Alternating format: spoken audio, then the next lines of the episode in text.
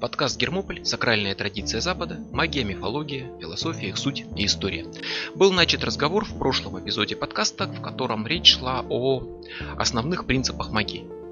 Принцип персонификации, принцип сродства, подобия, важность использования символов. Есть еще несколько принципов, которые надо озвучить. И закончили на том, что в магии используются символы, а не прямые формулировки, и просто от слов «желаю счастья в личной жизни пух», а собственно толку не будет. Вот если их выразить символически, вот дальше может быть дело и пойдет. От просто формулировки на словах особого толку не будет. Тем не менее слова естественно используются. И важный следующий принцип это, скажем так, сила слова. Еще одно правило, которое верно и для магии, и для религии. Это сила слов и сила имен. Особенно имен, и это на самом деле не самостоятельный принцип, а продолжение закона подобия.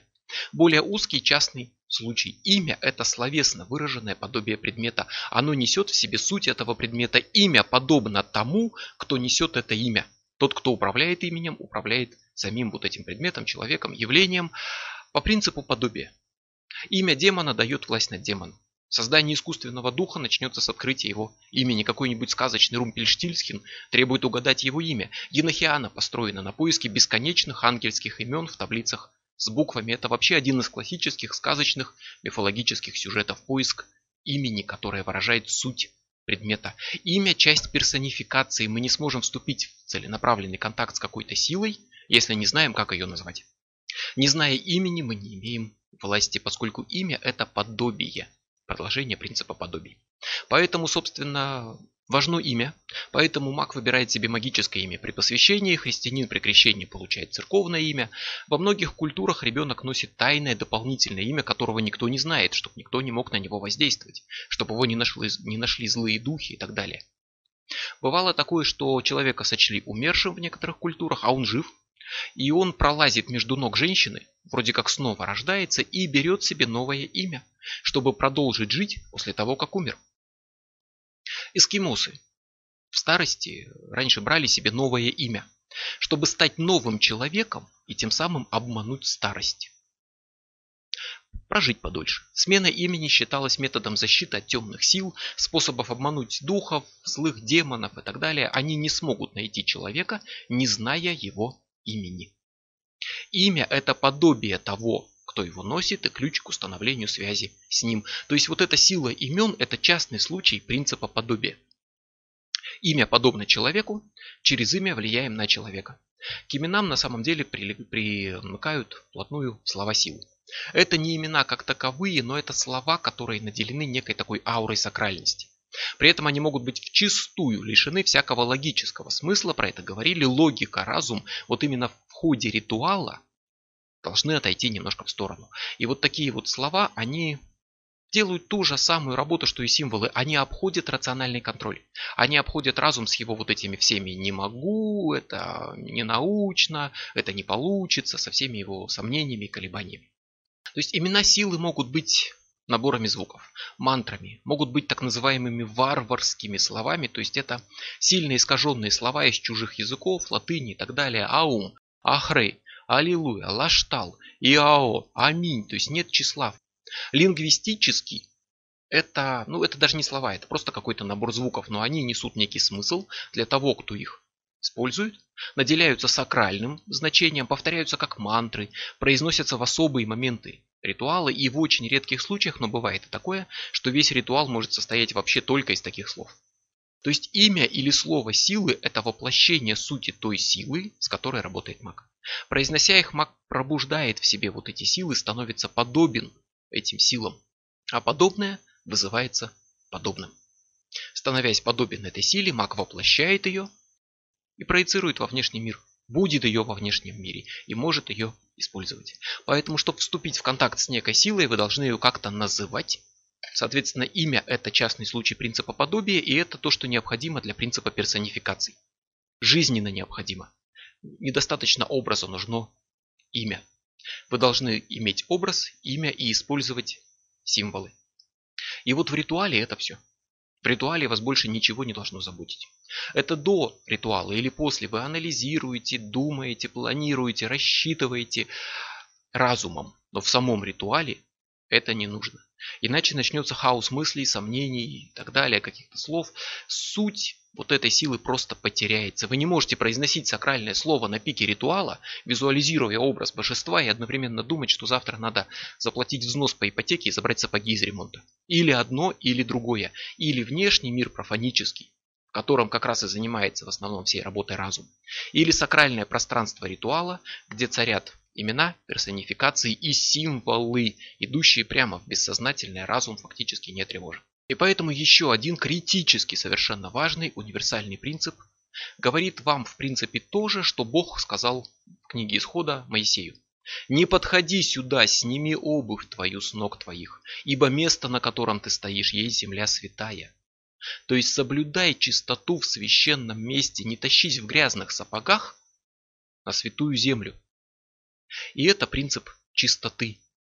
Вот эти грязные сапоги – это ваш обыденный мир, где вы бегали, суетились, занимались какими-то делами. Да, конечно, прекрасно, если вы продвинутый адепт медитации, и вы не просто бегали, занимались делами, а жили при этом осознанно, все понимали, осознавали, медитировали свою жизнь. Это прекрасно. Ну, скорее всего, этого нет. И в любом случае, вам нужно отделить ритуал от профанической вот этой жизни вне ритуала. Одно в другое проникать не должно. Не тащите за собой быт в сакральное пространство. Чистота. Вот этим словом можно подвести итог многим действиям, которые совершаются в ходе ритуала. После него чистота. Абсолютный всеобщий принцип. И вот если его вы потеряли, то считайте, что вам гарантировано отсутствие результата, успеха не видать. Магическому ритуалу предшествует очищение себя, очищение ритуального пространства вокруг себя, очищение всех предметов, которые в нем используются. Прежде чем наполнить место некими силами, вы должны очистить его, изгнать из него все остальные силы. Нельзя наполнить то, что уже и так полное. Нельзя покрасить поверх ржавчины. Сначала надо все очистить. Для работы создается магический круг, такой храм, освященное пространство, только для ритуала. Оно должно быть чистым, туда не должно проникнуть ничего постороннего, в том числе никаких посторонних символов. Если у вас ритуал Венеры, то вы окружены символами Венеры.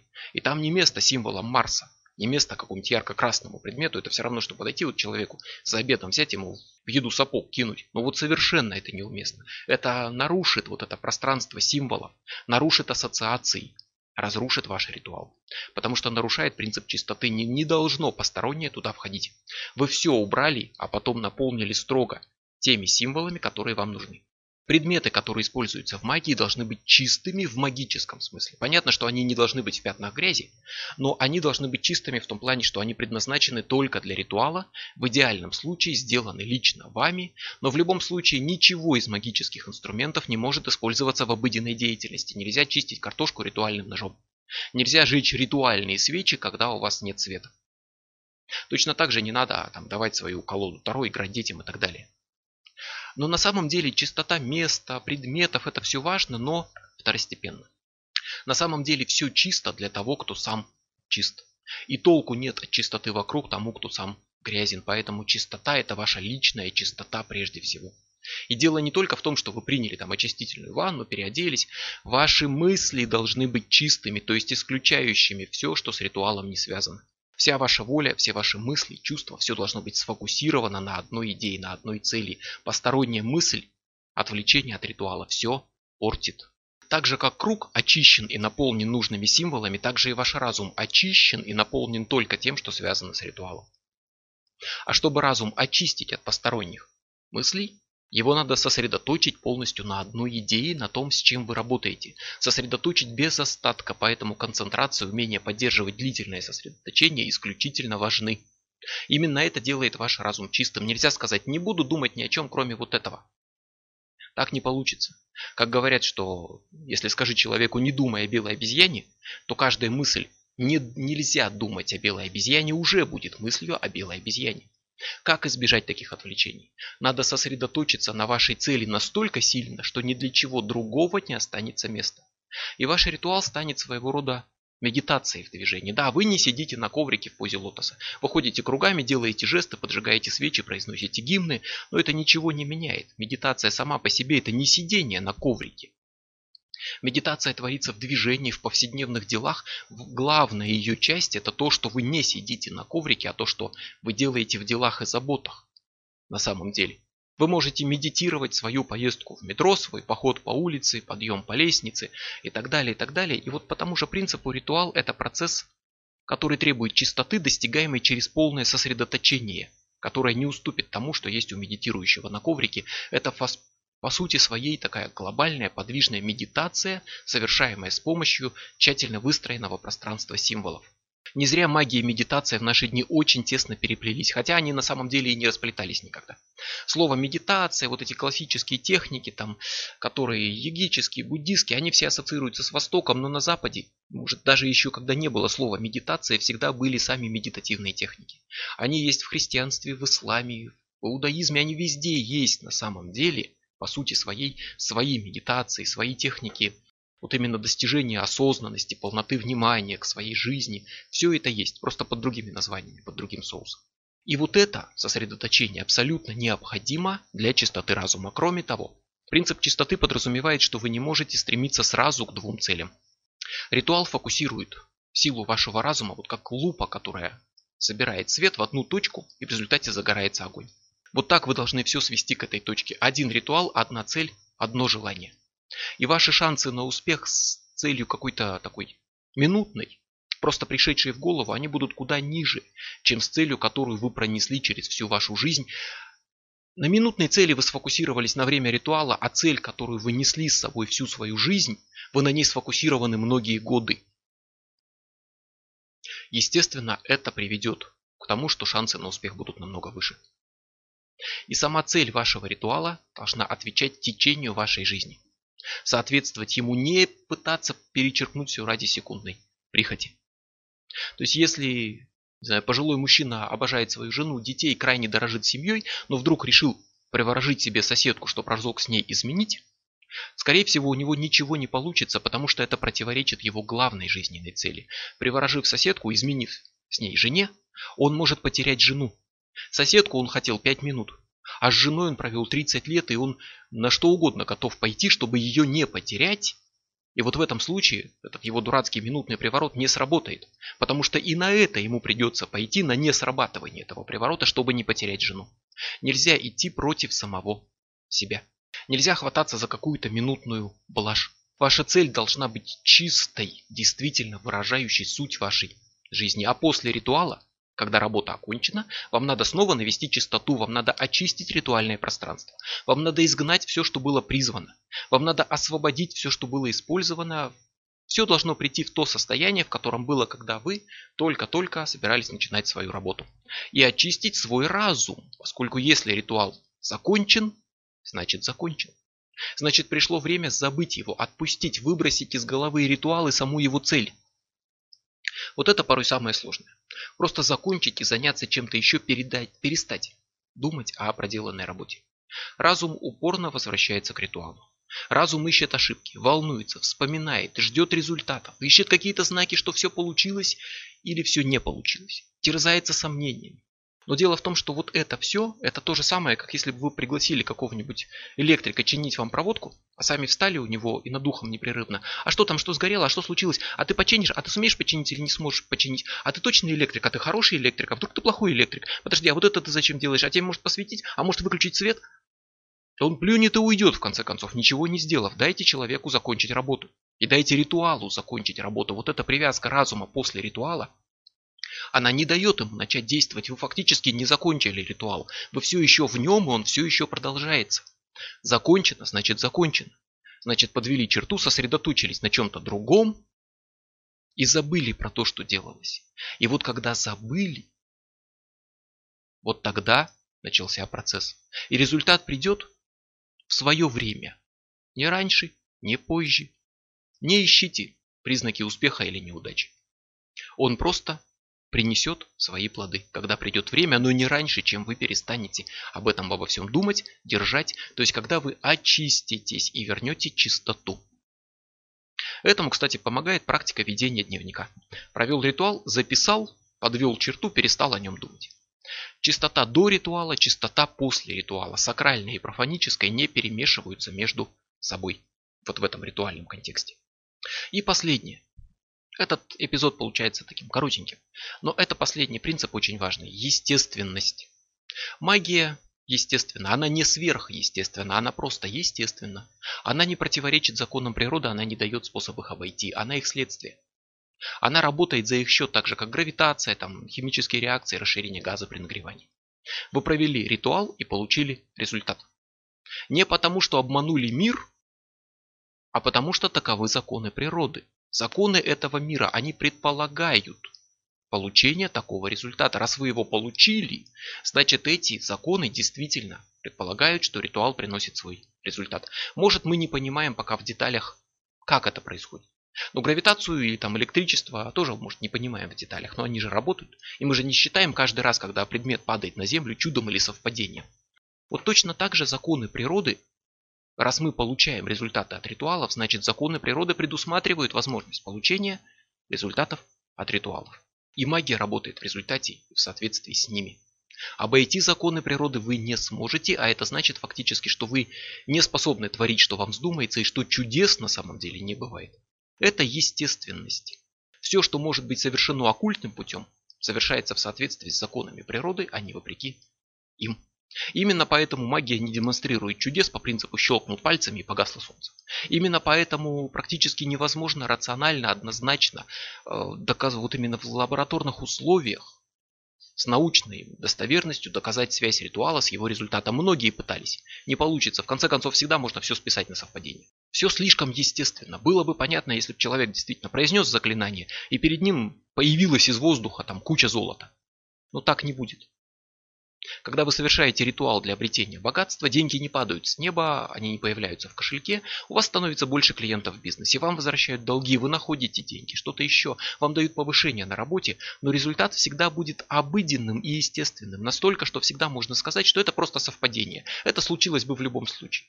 И это значит, что вот эта естественность, что магия нуждается в физическом подкреплении. Сделайте на материальном плане то, что хотите добиться на магическом. Если цель вашего ритуала найти работу, то ее надо искать. Понятно, что если вы сидите дома с отключенным телефоном, никакой ритуал не поможет найти работу, не начнут к вам ломиться а, в двери с криками «пойдем с нами, мы сделаем тебя директором Газпрома». Так не будет. Если цель вашего ритуала соблазнить соседку, то хотя бы надо быть с ней знакомым, общаться и надо быть готовым к последствиям, надо быть готовым стать таким человеком, которого захочет полюбить эта соседка. Надо быть готовым к переменам в себе. Нельзя заменить целительные магии лекарства. Дополнить можно, а заменить нельзя. Нельзя магии увеличить зарплату, если у вас нет зарплаты, как старый анекдот, что, господи, дай мне хотя бы выиграть в лотерею. А Бог отвечает, никаких проблем, ну ты хотя бы купи уже лотерейный билет. То есть спросите себя, вот то, что вы намерены сделать, это может быть получено естественным путем. В принципе, в какой-то ситуации. Например, человек болен, может больной выздороветь? Ну да, может. Такое случается, больные выздоравливают. Может ли одинокий познакомиться? Да, может. Если общается, ходит куда-то, встречает людей, значит это приемлемое направление работы вылечить больного, помочь одинокому познакомиться. Но помним, что он познакомится, если ходит куда-то и встречает людей. Что физическое, что магическое знакомство сработает в этом случае. Он не сможет познакомиться с первой красоткой мира, если сидит дома и не видит других людей. И, соответственно, если на это будет направлен ритуал, он не принесет пользы. Это не могло случиться без ритуала. Значит, не может случиться и с ним. Алкоголик пьет, теряет работу, сидит без денег. Может он завтра стать вдруг большим начальником? Нет. А нет, значит нет, значит и с магией не сможет. А вот бросить пить сможет, и с этого стоит начать. Бросив пить, сможет найти работу, а на ней сделать карьеру и стать начальником. Естественным путем он это сможет? Сможет. Можно подтолкнуть его к этому ритуалам? Можно. И для начала к тому, чтобы он бросил пить. Вот тогда получится естественный ход вещей, которые нельзя изменить, переломить, как-то направить совершенно в другую сторону. Но можно ускорить, замедлить, направить в нужное русло. Идет поток воды с горы, можно его направить на мельничное колесо, чтобы крутилось колесо, работала мельница. Но нельзя там, так вот сделать, чтобы он сам собой развернулся и потек обратно в гору. Нельзя принципиально изменить это направление. Но естественный ход событий можно ускорить, замедлить, направить, повлиять на него. Но не пойти против него. И если вы вызываете дождь, то летом дождь может пойти. И вы можете вызвать дождь. А вот зимой в минус 40 дождь пойти не может. И вы можете вызвать только снег. А в пустыне, где 300 лет не было жары, э, не было дождя, сплошная засуха, дождь естественным путем не идет. И ритуал вызывания дождя не принесет пользы.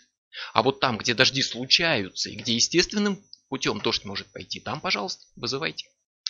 И именно в силу вот этой естественности важна правильная цель. Правильная, важная цель, а не что угодно. Цель, к которой вы стремитесь, должна быть для вас важна.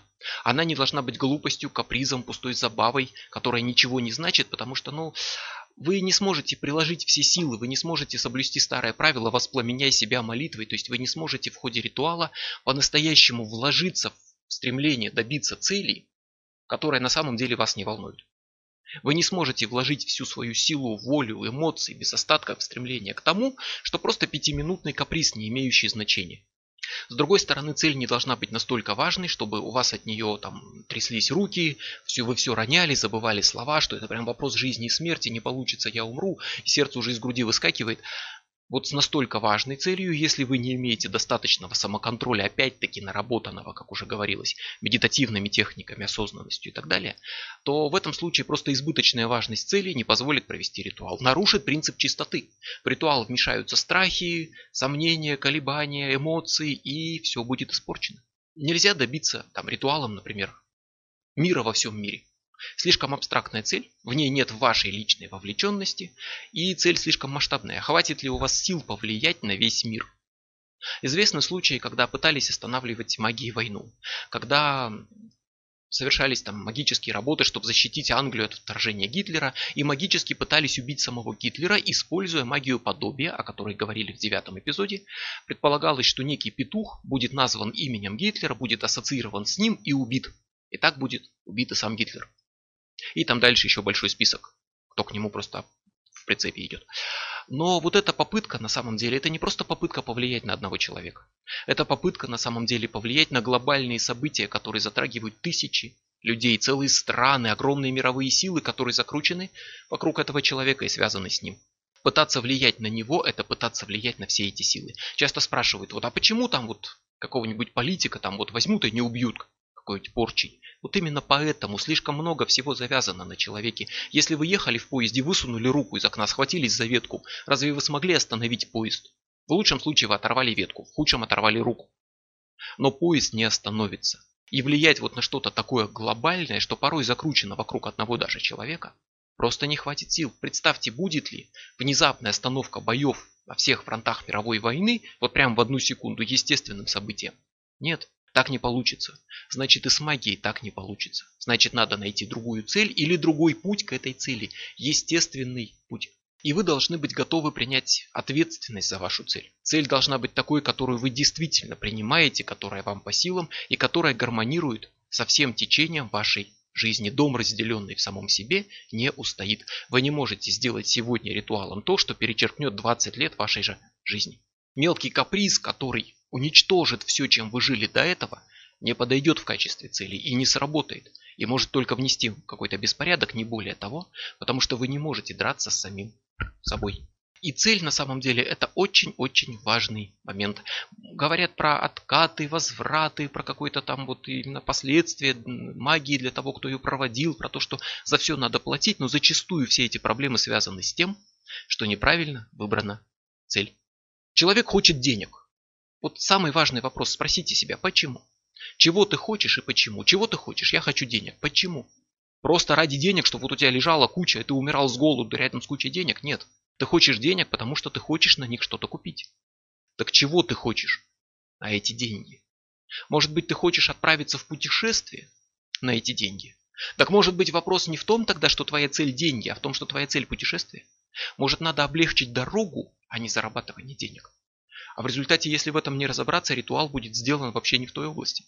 Вы делаете себе ритуал на поиск новой работы. Чего ты хочешь новой работы? Почему? Зачем тебе новая работа? Может она тебе и не нужна? Новая работа это новый источник дохода? Допустим. А почему именно новая работа? Вот тут надо сесть и разобраться в себе. А может быть путь к этому источнику дохода не новая работа, а, например, увольнение, уволиться, уйти на фриланс, работать через интернет на самого себя – а не обивать пороги в поисках места для работы по найму. И эта работа принесет деньги и возможность использовать эти деньги для путешествия. Так, соответственно, может быть вам нужен ритуал не на поиск новой работы, а ритуал на начало собственного бизнеса вот такого, а потом на успех в путешествии. И вашей целью была, было не повышение или новая работа, а в конечном итоге возможность свободно путешествовать по миру. Если покопаться в себе, то кто знает, до чего вы там докопаетесь. Хотя кто знает, вы. Или как минимум вы должны это знать. Поэтому, чтобы ритуал принес успех, а не повернулся против вас, вы должны понять его цель. В мельчайших, точнейших деталях вот именно дойти до сути, не до внешней оболочки, а до настоящей цели. Деньги, как правило, это не цель, деньги нужны ради чего-то. И вот эту всю цепочку ради чего, это надо осознавать. Хочу познакомиться, ради чего. Минутный секс, дружба, семья на всю жизнь. Поймите вот это до конца. Только тогда можно будет четко сформулировать цель и по ней уже спланировать ритуал, который приведет к достижению этой цели через обращение к персонификациям, использование подобий, использование имен, через создание определенного символического пространства и приведет совершенно естественным путем, в том случае, если этого вообще можно достичь, естественным путем. И при условии, что вы соблюдаете полную чистоту. Этих принципов не так много, думаю, они понятны, но забывая про них, уходя от них, вот именно в этих случаях вы гарантируете практически себе не только не успех ритуала, но и создаете высокую вероятность того, что что-то обернется против вас и вашей же жизни.